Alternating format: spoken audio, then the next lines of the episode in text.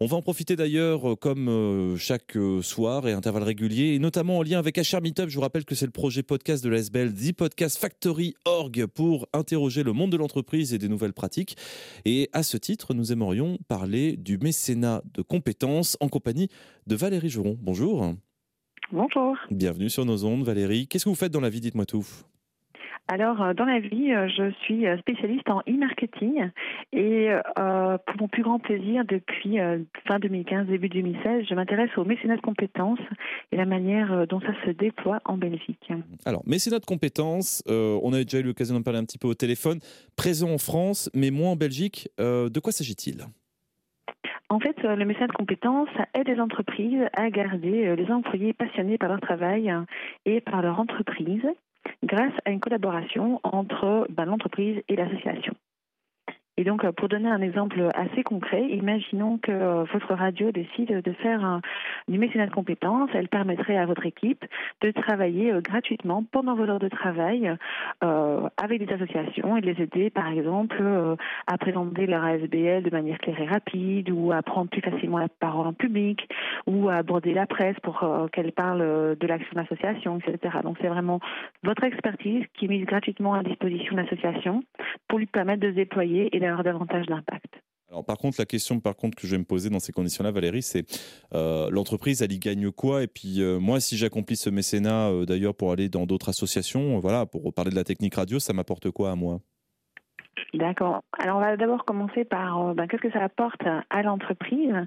L'entreprise euh, euh, fera du mécénat de compétences par rapport à trois aspects de sa stratégie, donc au niveau RH, au niveau de ce qu'on appelle la RSE, donc la responsabilité sociétale, et au niveau de sa communication.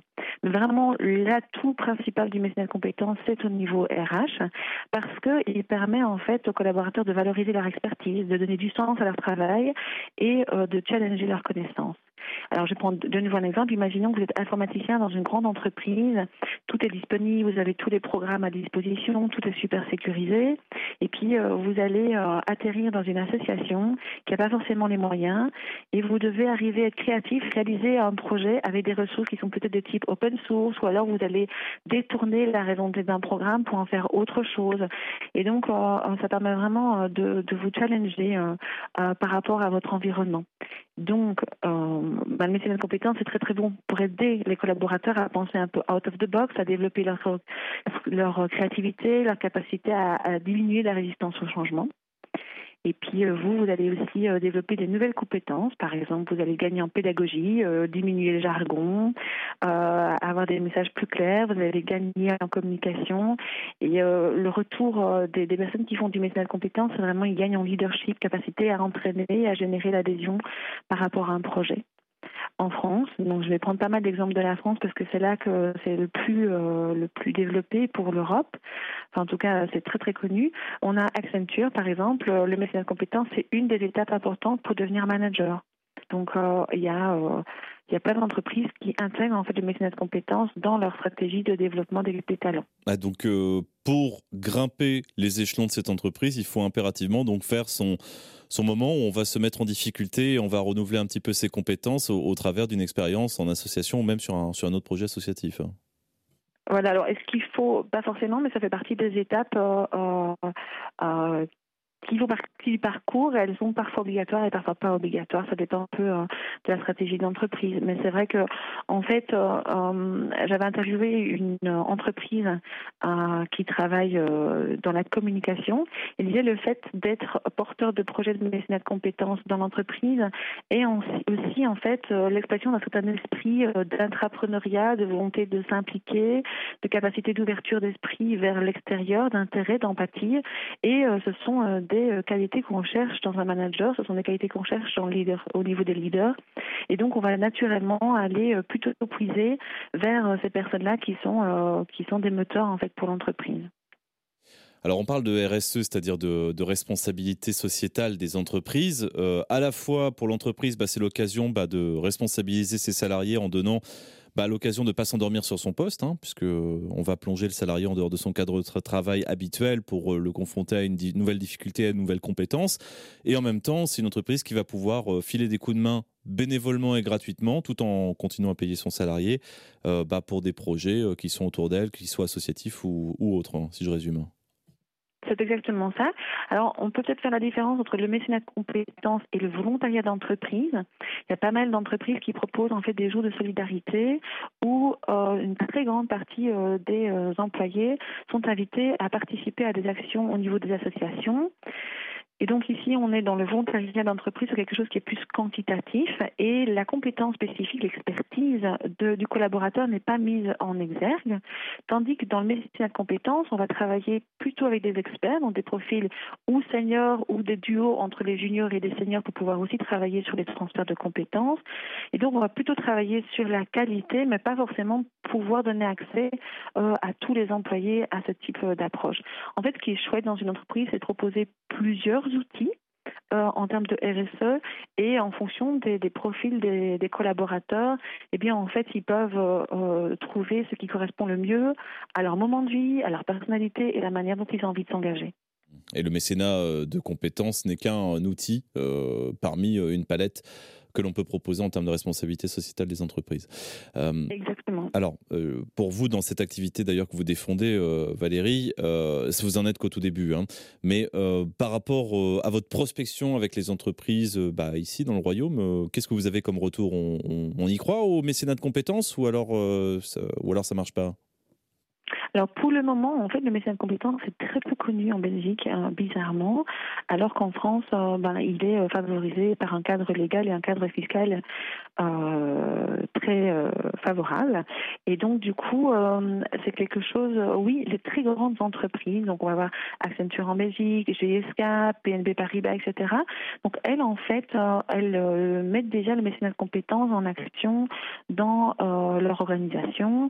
Ce sont en général les grosses entreprises, sont des entreprises qui viennent au niveau international. Et donc, ce sont des programmes qui viennent des États-Unis, puisque le, le mécénat de compétences vient des États-Unis. Et donc, c'est tout à fait normal, en fait, de mettre ça en place.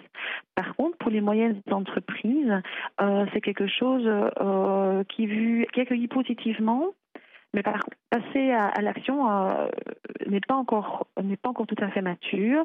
La responsabilité sociétale c'est quelque chose qui vient dans les entreprises et euh, donc euh, elles sont en train de, gagner en oui, en, intérêt et se dire qu'il est temps de s'y mettre, alors qu'on sait que ben, plus de 70% des consommateurs attendent des entreprises qu'elles prennent part, une part active dans la résolution des enjeux sociétaux qu'on doit rencontrer.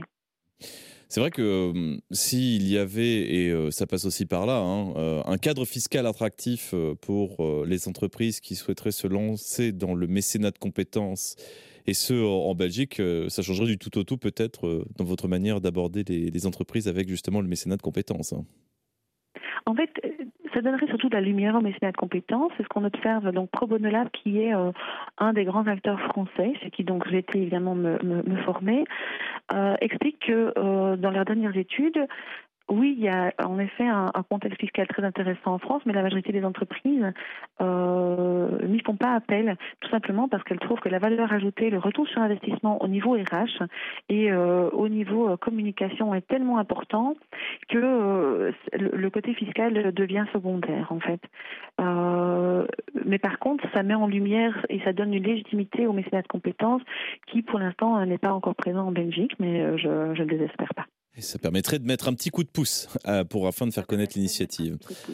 Effectivement, effectivement. Intéressant, très intéressant. Euh, bon, là, le problème, c'est que si jamais on a des personnes qui nous écoutent et euh, qui disent, c'est vrai que dans mon poste, voilà, ce serait quand même bien que je puisse bénéficier d'une telle chose. Est-ce que ça reste utile d'aller voir son manager, son patron, enfin bref, aller dans son entreprise et dire, eh, on pourrait faire aussi, nous, comme les Français, ou pas?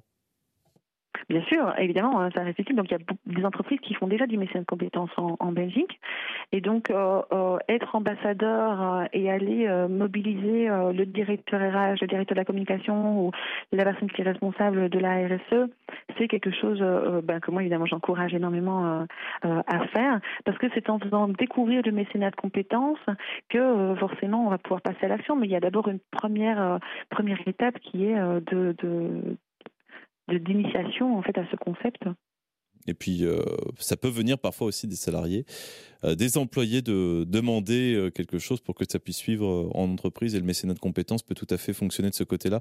Après, c'est l'entreprise donc de se renseigner, de voir quelles sont les modalités, etc. Et puis qui on souhaite aider au travers de ce mécénat de compétences.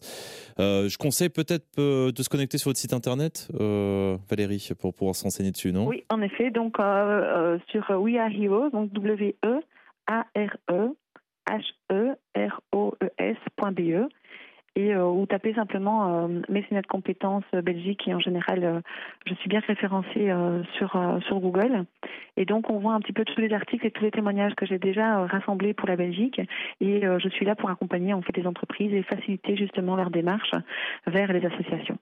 WeAreHeroes.be qui veut dire en anglais nous sommes des héros.